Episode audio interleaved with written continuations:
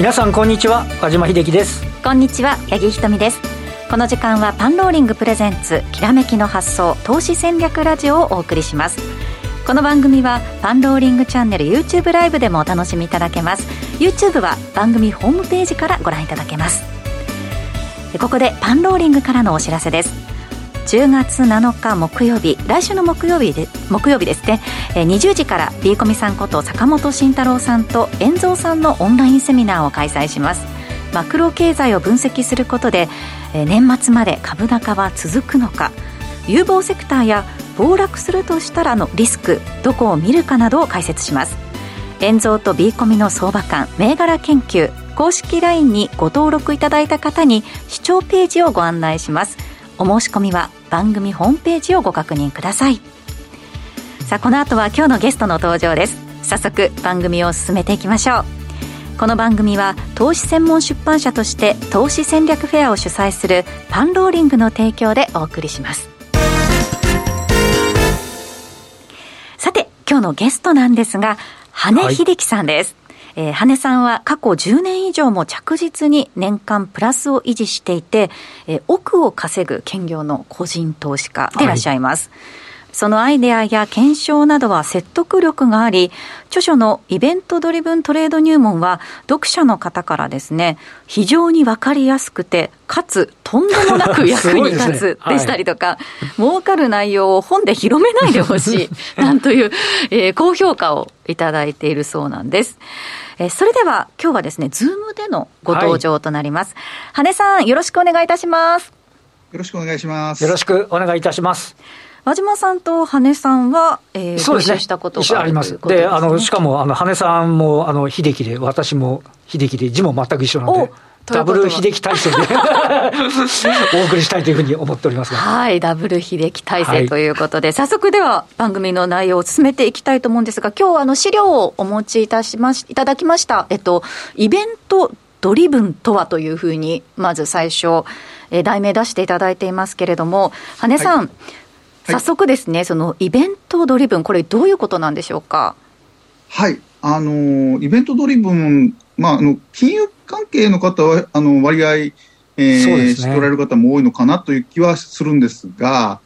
まずその、まあ、普通にイベントドリブンという場合ですね、あのこの講義ですね、広い意味のイベントドリブン、はい、これを指していることが、あの、と、それから競技のイベントドリブン、この狭い意味のイベントドリブン2つあるんですね。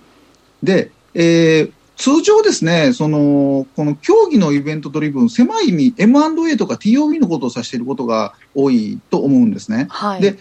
特にそのヘッジファンドとかがそのイベントドリブンといったような場合は、ほぼこの M&A 絡みになると思います。で、それに対して、その、まあ、私がイベントドリブンと呼んでるのは、もっと少し広い意味で、え例えばその、えー、公募増資であるとか、その、まあ、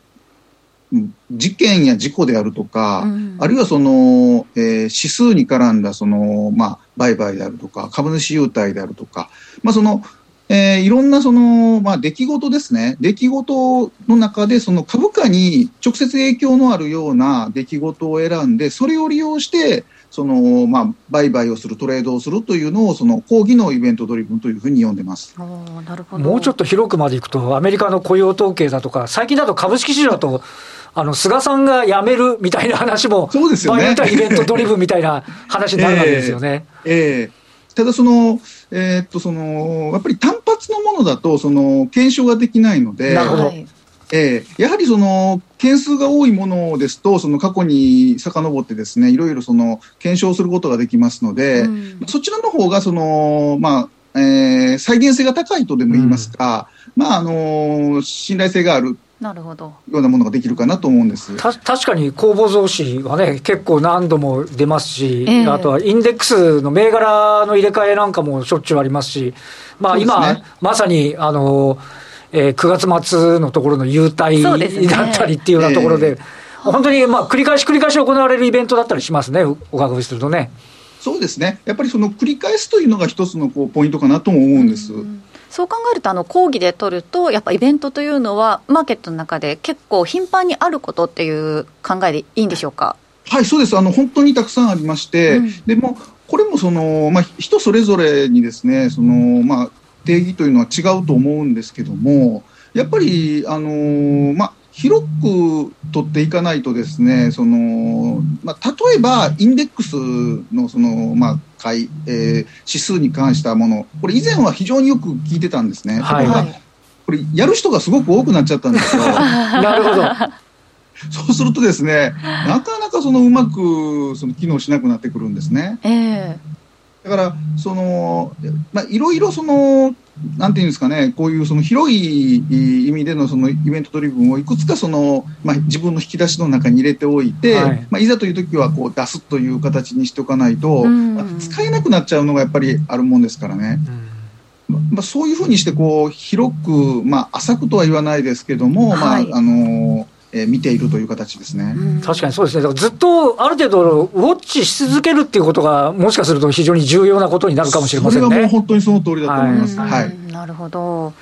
え今日いくつか例を持ってきていただいているということなので、はい。えー、まずはイベント例、最初に挙げていただきますのが、株主優待ということですね。はい、そうですね、えー、っとやっぱり株主優待って本当にあの身近なもので、あのまあ、えー、初心者の方からベテランの方までこの優待というのを、まあ、あの楽しみにされている方も非常に多いと思うんですけども、うん、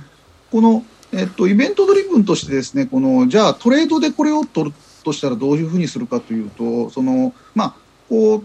優待を皆さんその楽しみにしてますから例えばこの、えー、グラフでいきますと、これ、コロワイドなんですけども、はい、えー、コロワイドのその、まあえー、昨年9月の、まあ、ちょうど1年程度前のグラフなんですけども、うん、これ見ると分かる通り、その9月末の優待に向けて、まあ、8月頭からずっともうほとんど一方的に、はい、そうですね、えー、こういうその、まあ、チャートなんですけども、えー、特にこういうチャートって珍しくもなくですね、あのー決してこれ特殊な例を持ってきたわけではなく、あの、頻繁に起こるんですね、こういうことって。で、やっぱりこういうその、まあ、優待って、年、例えば1回とか年2回とかなんですけども、はい、過去にわたって調べれば、調べることももちろんできるわけで、銘柄によって結構やっぱり違いが多いんですね。ですから、例えばコロワイドの優待での売買をしたいと思ったら、やっぱりコロライコロワイドをその過去、例えば5年とか10年にわたって調べてみるとか、あなるほど。傾向が出て分かってくるわけなんですね、ただねあの、コロナ禍ですよね、これ、去年の動きということなので、コロナ禍の優待でもやっぱりここまでぐぐっと上昇したっていうのは、ね、なかなかやっぱ皆さん、ね、はい、イベントとして重要視されてるっていうことが読み取れますね。そうですねあのー、やっぱりこういうのってさあんまりその外部の方から影響を受けないんですね。例えば、うん、まあ、あの優待欲しい人が多かったらその多少その、えー、全体的に下げていても、まああのー、まあまあ、影響を全く受けないわけではないんですけど、はい、あのやっぱりそれなりには上がっていくことが多いですね。うんこれをちゃんと知ってないと、あの、優待取り行ったがために、なんか優待以上に含み損を抱えちゃうみたいなパターンも。そうですね。ね、タイミングが、これ見るとよくわかりますよね、確かにね。そうですね。狙い目ですとかっていうのはね。はい。まあ、しかもその、やっぱり、えー、最終、権利的最終日まで引っ張るよりもその、もうちょっとやっぱり手前の方にこう天井が来るというのも、そうですね。これも割とその株主優待ではよくあることで、うんえーまああのー、やっぱりそうですね、3日ぐらい前が天井になることが、まあ、割合多いですね。なるほどこれ配当落ちもね、配当を取りに行って、配当落ち分より株価が落ちるってことも結構あるんで、そうですねねそうしたこうしたことをちゃんとチェックしておく必要ってのは重要ですよね。はい、そうです。しかも個別でチェックしておくということですよね。そうですね、はい、特にこのコロワイドはあの、まあ、人気のある銘柄ですので、えー、あのまあ、取ろうという人がたくさんいるわけなんですよね居酒屋からあの回転寿司から焼肉から幅広く、ね、いろいろありますもんね。えー、はいでまあ、これ欲しいんですけども、その値上がり利益だけを取ろうと思ったら、その、まあ、優待はちょっと諦めて、なるほど。手前で売りましょうと。はい、はい。まあ、そういうことになっちゃうわけなんですね。はい。もう一つ例を持ってきていただいています、はい、続いてが公募増資ということですね。はい。あの公募増資、まあ、最近そんなに多くはないと思うんですけども、まあ、それでもあのちょこちょこちょこちょこ、えー、出ています。最近ではその JR 西日本がそうでしたね。公募増資、はい、はい、かなり大型の公募増資をやってるんですけども、うん、で公募増資の場合は逆にその、まあ、下げを取るような形になります。うんで、えー、やっぱり公募増資が行われますと、その、まあ、えー、当然、まあ、あのー、希薄化になりますもんね。うん、需給的にも、はい、はい、あの、もちろん、あの、えー、株も増えますし、えー、需給も悪くなるということで、やっぱり下がっていくことが多いですね。はい。ただ、その、時期的にと言いますかですね、これ、あの、今みたいなその上昇相場ですと、あんまり下がらないんですよ。はい、だから、あのいつでもその公募増資やればその下がるかというと、そうでもなかったりするんですね。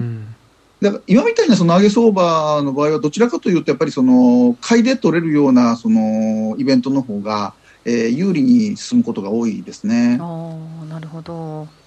確かに、あの、公募増資はね、これ、あの、本当に、あの、タイミングにもよるって、今、ここに例を挙げていただいたのは、ちょうど公募増資発表した後でも売りからまだ取れる余地があるっていうことになってますもんね。そうですね。あの、まあ、発表後からやっぱり下げてくれないと、その実際にはこの下げで取ることができないわけですから、はいで、ね。はい、えー、でもまあ、あの本当に例えばその長期の下げ相場、特にあのリーマンショック後ですね、はい、あの結構、公募増資乱発ありまして、うん、このあたりは本当によく下がりましたね。先ほどお話しされてたその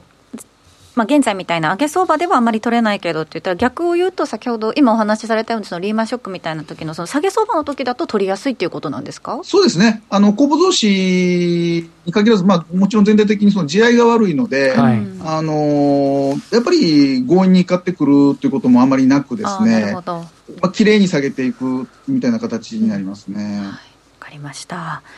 えー、続いてのスライドに移りたいんですけれども、続いてが株価指数のリバランスということですね、はいはい、あのこのリバランス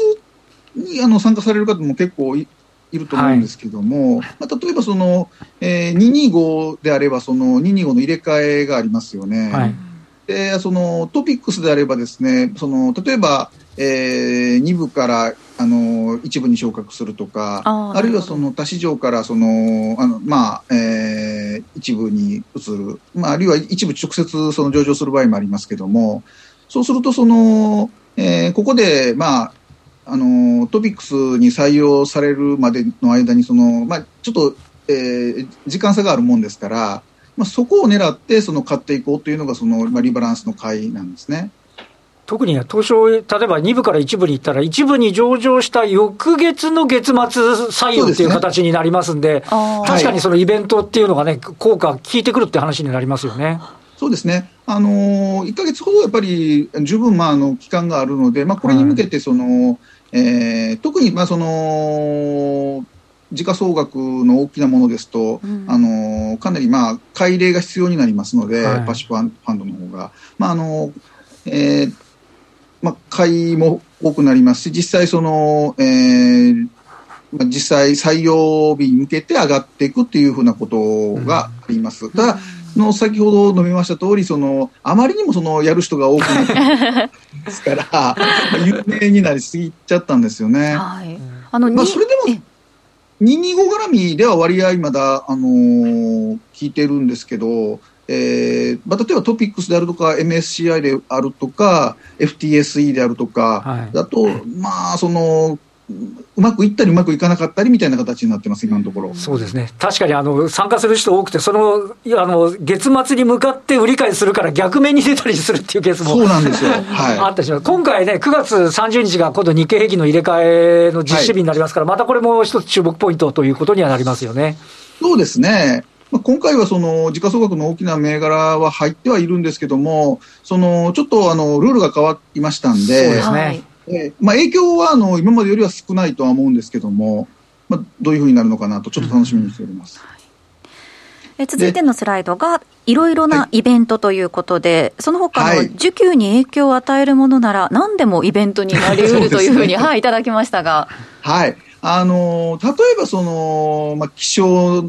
ですよね。台風とか地震とか、うん、まあ、地震はともかくその台風ですとその、まあ、年間毎年毎年いくつかあの上陸しますので例えば、えー、損保ですね損保の会社がどういうふうなその影響を受けるのかとかいう形なんですね。例えばそのえー、損保会社って、まあ、その台風とかでそのものすごく大きな被害があれば、まあ、支払いが増えるわけですよね。はい、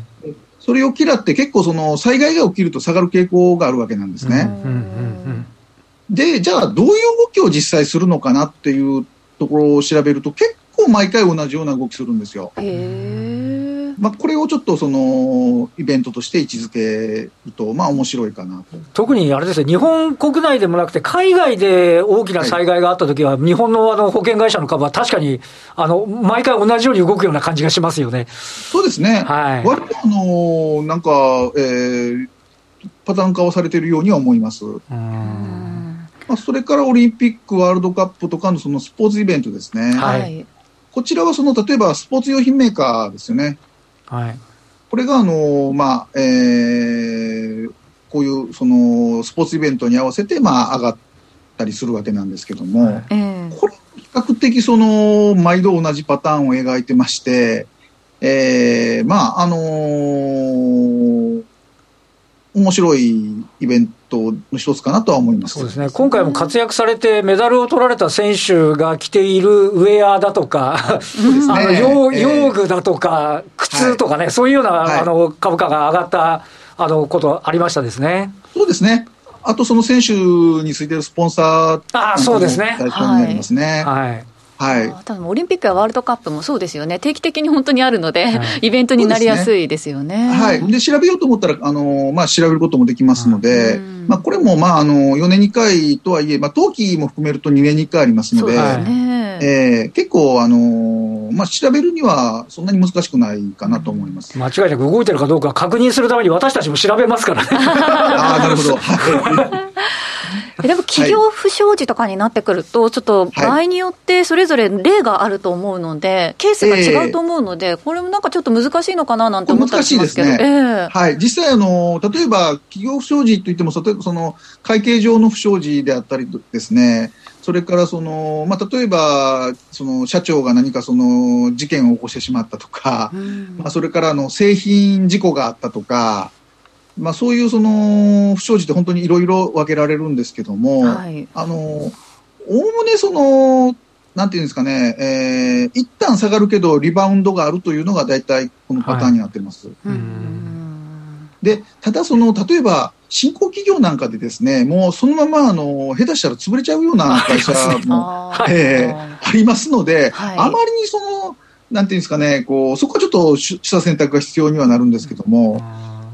まあ、例えば、それとその、思いのほか長引いてしまうような、その、まあ、特に、まあ、実験、実行とかですかね。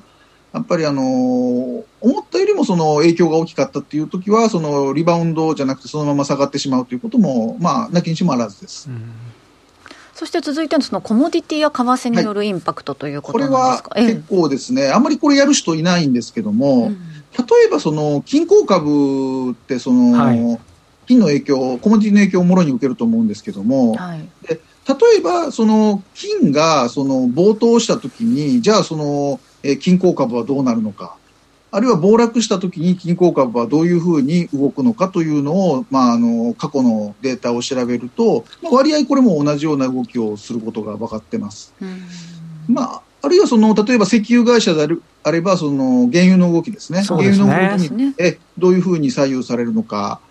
あるいはその商社であればその例えば為替の影響をどの程度受けるのか、はい、まあ、そういうそのいろいろな、まあえー、他の市場からのそのインパクトが、まあ、あのイベントとなりうるんですけども、はい、でこの場合その面白いのが例えばですねその会社のその、まあ、ビジネスモデルが単純であれば単純であるほどインパクト大きいんですよ。うん。っていうのはそのえー、もろにその、例えば金鉱会社なんてそうですよね。はい。あの、金鉱株なんてもう金を掘ってるわけな、そそすごく単純なビジネスモデルだと思うんですけども、それは金の動きの影響を受けるに決まってるよっていう話になって、まあ、この辺はちょっとあの、いろいろ探っていくと、あの、面白いことがありますね。そうです最近だとあれ、海運でもバルチック海運指数っていうバラ積み船運賃が上がってると、やっぱバラ積み船の会社は確かに上がるっていう。そうなん分かりやすい動きではありますよね。ええー、ところがあの、バルチク艦隊室、あの、バルバルバルチクすみません、バルチク海運指数、あの以前から追いかけてきたんですけども、はい、あんまり影響って実はその他のものに比べてなかった必ずではないわけですか。そうなんですよ。なるほど、なるほど。声来て、えー、こんなに影響を受けるのってちょっとびっくりしたんですけども。なるほど、なるほど。だから普段はね、そんなに影響を受け 受けてそうで受けてなかったんですけど。なるほど、ここに来てちょっと反応してるということなんですね。そうなんです。はい。はい、さあ、そして、えっと、三井住友建設を例にとって、え、もう一つ。地震なんですけどね、これが、まあ、あのー、これちょっと本にも書いたんですけども、はいえー、っと、あのー、これ、阪神大震災の時の三井住友建設の、まあ、えー、まあ、震災後の動きというのを、えー、チャートにやってるんですけども、えー、で、この時にですね、実はその、まあ、パンローリングさんの方から、その、えっ、と、イベントトレード入門という本が出たんですね。はい。で、これは、あの、イベントドリブントレード入門とはちょっと別の本で、あの、海外からのこう役所なんですけども、はい。この本に、実はこの阪神大震災のこのチャートって出てたんですよ。ええ、で、この阪神大震災のチャートが出てたんですけども、これまだ実は東日本大震災が起こる前の話だったんです。うん、というよりも、東日本大震災の起こる1か月ぐらい前の本、あの発売された本だったんです。で、その後、その、まあ、東日本大震災が起こった時に、まあ、えー、その本見てた人は、三井住友建設上がるんじゃないかってこう思ってた人結構いたと思うんです。で、実際に、じゃあ、あの、東日本大震災の時どうなったかというと、次のグラフで、こうなんですね。あ動き方がもうほとんど一緒ですね。ほぼ一緒ですね。はい。そうなんですよ。これはちょっともう僕もあの、後から見てびっくりしたんですけども、はい、まあ、こんなこともあるんだなと。で、まあ、やっぱりその、同じイベントだと、まあ、似たような動きすることは多いんですけども、なかなかまあ、ここまでその似通った動きは、本当ですね。えー、珍しいかなとは思います。はい阪神・淡路大震災の時と東日本大震災の時のチャートの形は本当にほぼね似通ってるといった印象ですけれども、ね、この辺りのお話をその羽根さんのコンテンツではいろいろ勉強できるということですよね。はい、あのそうですね。はい。ここまで解説していただいたそのイベント投資を対象にしたイベント投資クラブが10月からスタートということです。対象銘柄を先回りして儲ける技術なので、まあ、利益の源泉が無数にあるということなんですね。イベント本当にたくさんあるって話、先ほどもしていただきましたけれども、うん、このイベント投資クラブでは、アイデアの提供やアイデアの検証、また、損切りなど、トータルの技術を学ぶクラブとなっています。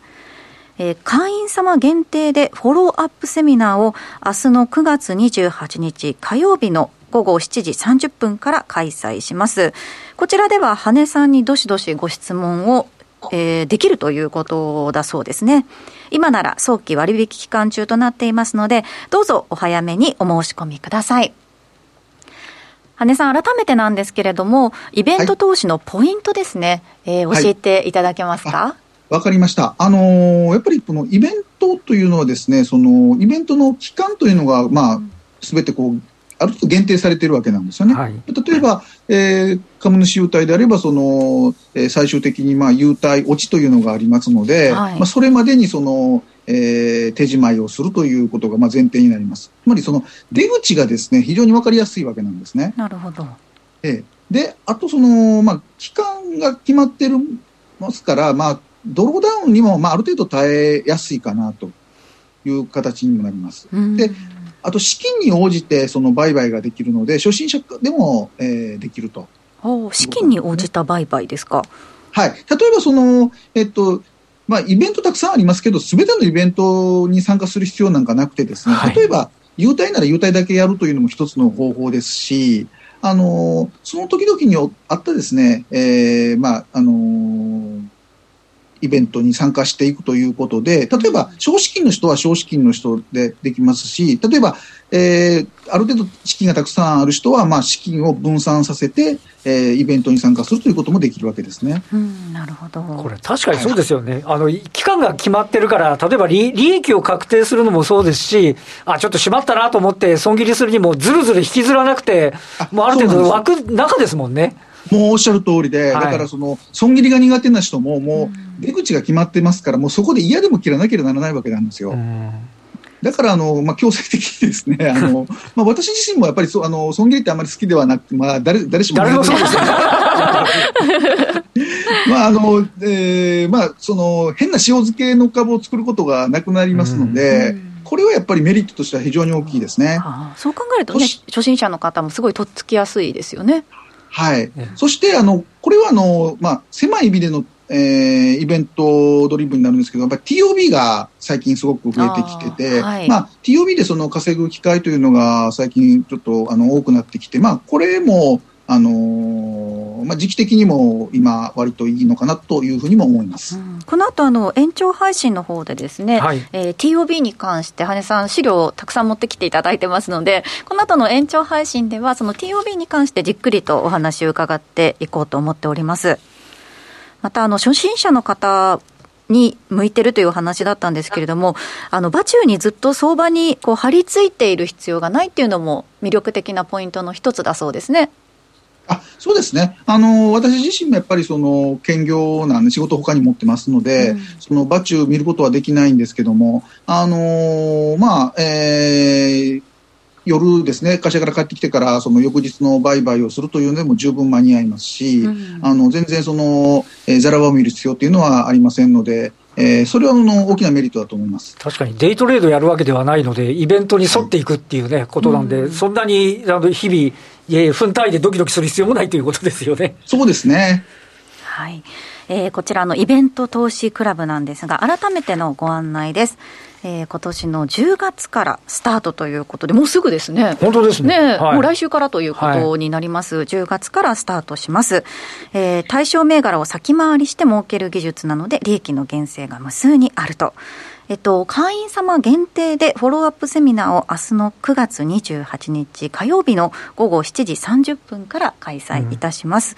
うん、えー、羽根さんにこちらでどしどしご質問いただけるそうなので、今日のお話なども聞いてね、気になる点がある方なども、ぜひご参加いただけたらと思います。はい、来週からと言いましたが、今週の金曜日からですね。今週の金曜ですよね。ねもう10月1日。早いものですね。え今なら早期割引期間中となっておりますので、ぜひお早めにお申し込みください。さあ、そしてこの後の延長戦ですが、羽根さんに TOB のイベントに関してじっくりとお話伺っていくということなので、えー、例もしっかりと挙げていただきながらですね、見ていきたいと思います。さて、ラジオタイムなんですが、そろそろお別れのお時間となってしまいました。えー、パンローリングプレゼンツきらめきの発想投資戦略ラジオ。この番組は投資専門出版社として投資戦略フェアを主催するパンローリングの提供でお送りしました。和島さんイベントドリブンそうですね。いかがでした、ね、あのやっぱイベントいっぱいあるんで、それにねどうやって沿っていくかっていうのは今のお話だけでも十分ですあの、ね、分かったということですけど、はい、まあ、ぜひねあのフォローアップセミナーなんかも参加にしていただくといいんじゃないかと思いますよね。今なら早期割引期間中となっていますのでぜひお早めにお申し込みください。えー、パンローリングプレゼンツきらめきの発想投資戦略ラジオ、えー、ラジオの前の皆さんとはこの辺りでお別れとなります。来週も素敵なゲストをお招きしてお話を伺います。それでは皆さんまた来週です。